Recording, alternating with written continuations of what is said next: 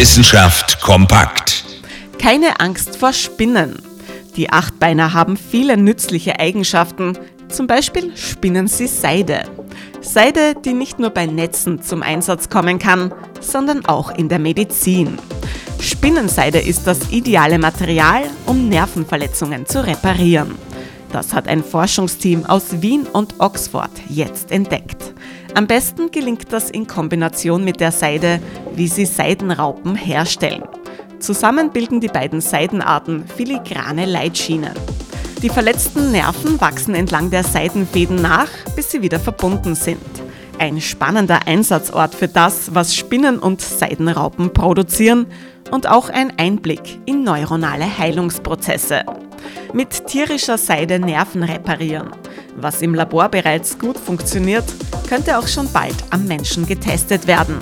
Na dann, wer hat da noch Angst vor Spinnen?